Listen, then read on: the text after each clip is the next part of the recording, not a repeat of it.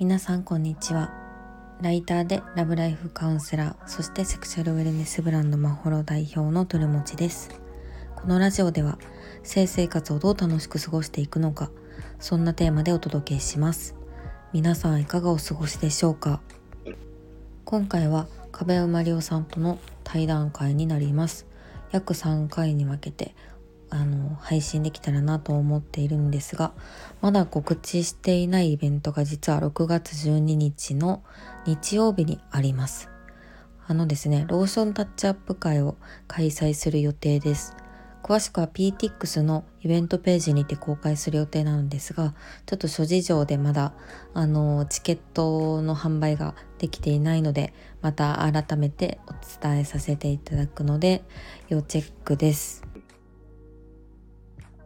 はい。えっと、これは了解を押せばいいんですよね。あ、そうです。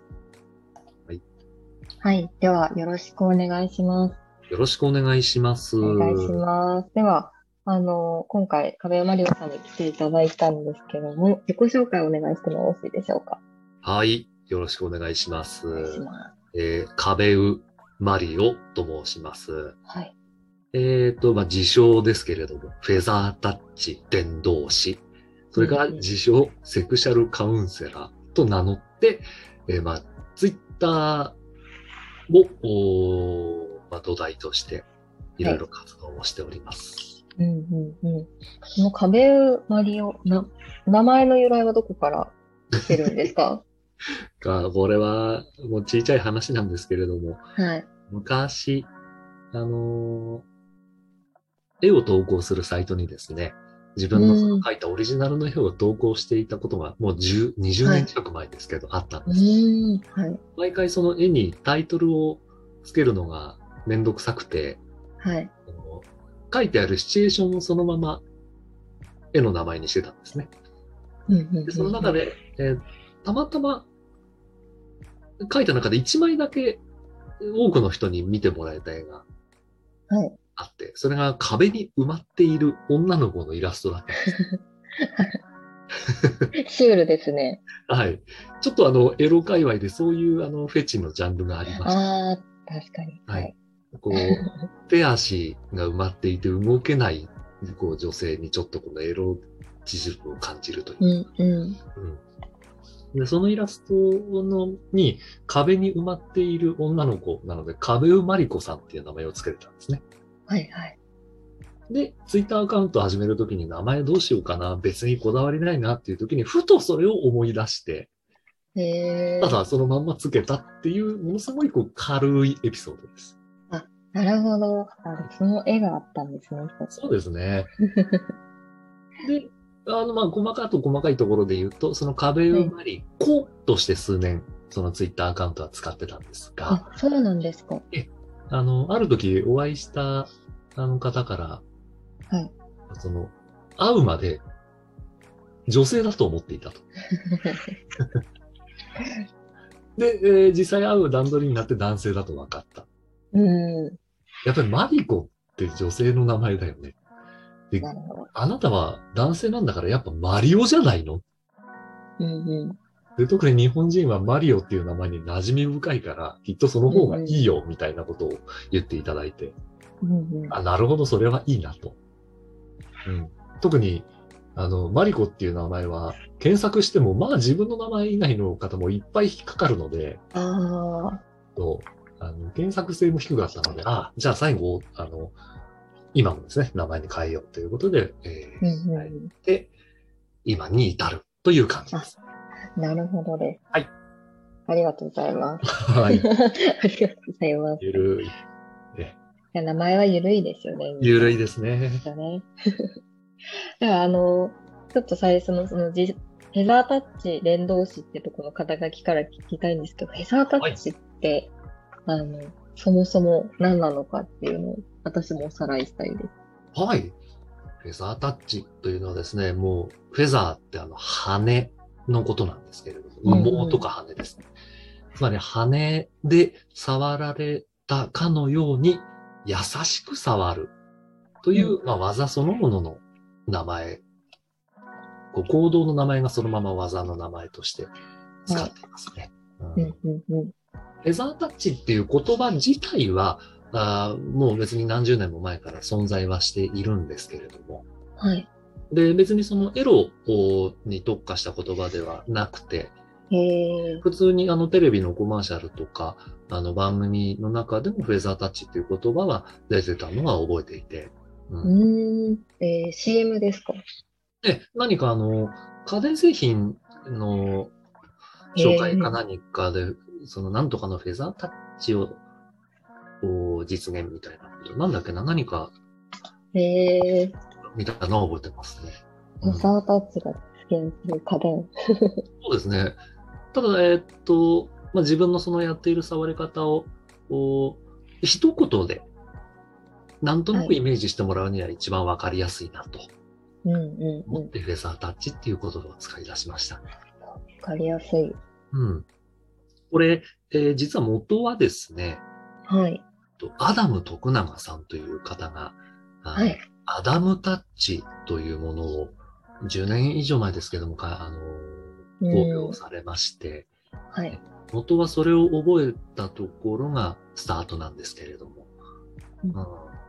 いろいろ、こう、自分の中でやっていくうちに、こう、やり方とかが、こう、微妙に、その、アダムタッチと変わってきて、はいうんこれは、そのアダムタッチをそのまま引き継ぐんであれば、まあ、その名前でいいだろうけれども、まあ、だいぶオリジナルと変わっちゃったし、これはもっと一般名称で言った方がいいだろうなと。はい。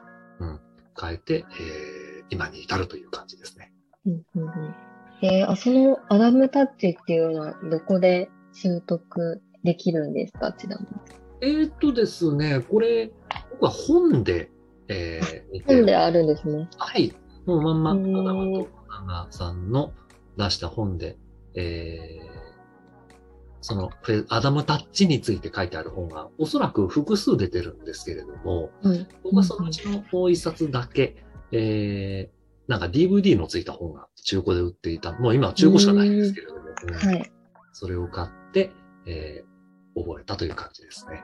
うーん。あ面白いですね。それ覚えようってなったのはもう、何ですかね。その、なんだろう。いつのタイミングというか。あ、これ、これ、またそれはですね、きっかけが別でありまして、はい。と、これも10年近く前ですね、もう。あの、うん。たま、まあ、当時あの、フェザータッチにしろ、アダムタッチにしろ、全く知らなくて、はい。で、たまたま、あある風俗に行ったんですね。うんうん。で、それがいわゆる M 生館と呼ばれる風俗で、ああ、MC か。はい。えー当時まだ行ったことがなかったので、まあ試してみようと。うん。で、そこでですね、えーパウダー生館という、はい。えー M 生館にはよくあるサービスの一つなんですが、あ全身にベビーパウダーをかけられて、えーその施術してくれる方からちょっとくすぐるように全身を撫でてもらうとうんいう、うまあ、M っ気のある人は大喜びしてしまうようなプレイがあったんですん。はね、い。はい。えーそれを初めて受けまして、うん。で、また僕はそのくすぐりに弱かったもので、まあ気持ちよかったんですね、それが。あ、気持ちいい方だったんですね。はい。で、えーそのパウダー製感に最初にまず驚き。はい。で、これ何？これ何？ちょっと今日この時間ずっとこれやってよってもうお願いしてやってもらうぐらいの はい。で、そしたらなんかそんなにハマる人も珍しかったようで、うーん。施術してくれたあの女性がいろいろ教えてくれたんです。はい。うん、で、その中に、えーアダム徳永っていう人がやってるアダムタッチって本もあるよって、その時教えてくれて。ええうん、本当はあれがきっかけですね、本当に戻ってみると。あ、その方がもう本当いろいろ始まりなんですね。そうですね。うん、ええあパウダ面白くて。だその本を実際読んで技を覚えた後、同じ風俗に行って、ー。はいいや。覚えてきたよって言って、そのちょっと技を見てもらったりとかまでしましたね。なんておっしゃってたんですか？あまあまあ、まあまあできてるねって言われました。ええうん、あの、アダムタッチはすごくその繊細で本当に優しく触る方法なんですけれども、うん、パウダー製感はもう少し強めの、うん。あまあ、その M 気のある人がちょっと喜んじゃうようなあものなので、そういう意味ではパウダー製感の触り方とアダムタッチは、あ同じではないんですね。はい。なのでそういう意味でも、うん、ああまあ、じゃあこのままそのアダムタッチの方を極めたらいいんじゃない？みたいな話になって、うんうそれがきっかけで始めてっていう感じですね。ん。ああ、いえ、面白いですね。そこから、もう、今やもう何年プレイヤーとしてメタータッチやられてると。やっておりますね。8年目になりましたね。8年目ですね。はいだいぶ長いですね。長いですね、こうして見ると。こんな続ける、もう本当ライフワークみたいになるとは最初思っても見なかったですけどね。ちなみにその伝道師の活動はなんかどういう、なんですかね、活動のスタイルなんですか？そうですね、もうお教えてほしい、受けてみたいっていう方が来れば、あーその人に、えーその人が OK であれば直接会って、えーフェザータッチを受けてもらう、体験会として僕は活動をしていますね。で、うんうんまたですね、その、自分がそのパウダー製感で受けたっていうのもあって、男性からの相談もたまに来るんですけれど、うんはい。男性はですね、M 製感に行ってパウダー製感を受ければいいんですよ、ぶっちゃけ。なるほど。はい。しかも、あの、楽しもうと思えばついでに楽しんでくることもできうる。んうんうただこれ、同じ体験を女性が同じ、あの、手軽さで受けられるものがなくてですね。ん。うん。で、えーフェザータッチは性別関わらず使える技なんで、僕としてもその、もう全員に覚えてほしいんですけれども、はい。やっぱり技を覚えるのに、まず最初に体験をするとすごく早く覚えれるんです。うんうんうん。で、ただ、えー女性がそのフェザータッチを、まあ、パウダー製感も含めてですが、あー気軽に受けれる環境が当時はまだなくて、うんまあ、はい今もそんなにあるとは思えないですけれども、じゃあ、ちょっと自分でやってみようかなとうん。至って、ツイッターでそういうことをやってますんで、もしご興味ある方は、DM にご連絡くださいって、プロフィール欄に書いたのが8年前ですね。うんうんうんうん。えー、あ、それから、なんかその、なんですかね、体験するにあたっては、はい基本的に無料なんですか？あ、これはですね、ちょっと紆余曲折ありましたね。うよく癖ありました。ええ。あのー一番最初始めた時には、こんな、あの、どこの誰ともわからない奴がやっている、はい。カメラマリアっていうアカウントにお金を払ってくる人はいないだろうって最初は思って、はい。で、僕自身もとにかく、あの、無料でやりますんで、受けに来てくださいっていうことで最初はやってたんですね。はい。で、やってて、実際、あの、ありがたいことに興味持ってくれる方がどんどん現れて、うん。月一人とか二人みたいなペースで最初から、あの、始められたんですけれども、活動その、えまあー、はい。ただ、えー、始めて半年ぐらい経った時にお会いした女性から、うんうあの、アドバイスをもらいまして、ん。はい。ちょっとでもいいから、その、有料にした方がいいと。うん。私、その女性が曰く、その、私はこういうのに興味があるから、全然来たけれども。多分、アカウント見てる人の多くは、え、これなんで無料なのって逆に不審に思うよって。怖いってことですか？うん。なんか、あの、無料だわーいって言ったら、なんか変なことされるんじゃないのっていう不安も女性は感じるだろうから、うんその形だけでも、その、もらった方がいいと思いますよっていう。やっぱり当時自分にはなかった目線ですね。はい。うん。その、お金のあるなしではなく、そもそも不安とか不信がられるんだっていうところを気がついて。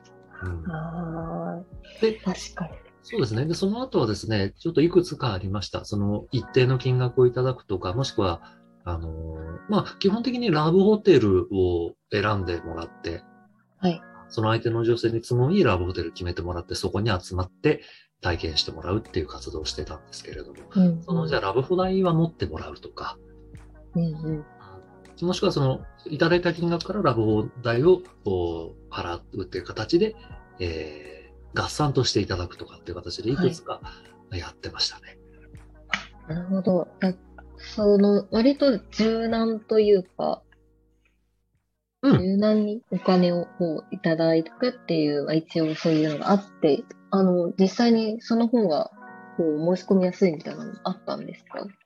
そうですね。その、有料にしたから一気に増えたっていう実感はなかったですけれども、うんうん。ただ、えっと、その部分、当然その、ご連絡いただいて、お金どうするかって話が最初にしますから、はい。でそこのところで、ほとんどの方は、あおあの同意はいただけましたね。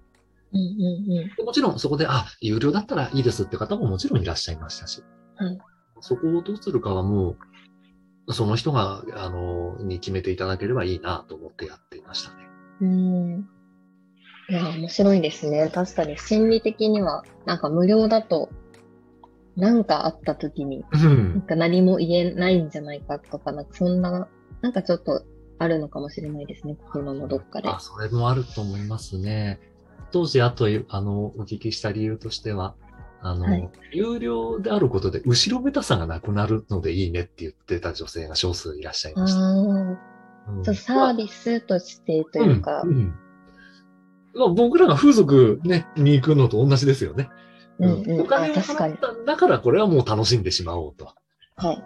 うん、いうつもりで、やっぱり風俗行くときには、そういう気持ちもありますから。うん、やっぱり、うん、後ろめたさ、特にそのフェザータッチは覚えたいんだけれども、実は今パートナーがいるのでっていう方もいらっしゃいまして、うんそういう方はやっぱりその有料であるっていうところで、あの、すごく納得されてましたね、そこに。あそれはあるかもしれないですね。確かに。うん、なんかそれすごく私も気になりますし、あうんその技を私も手に入れたいから学びたいって思いがある一方で、やっぱパートナーがいるからなっていうところで、そうですね。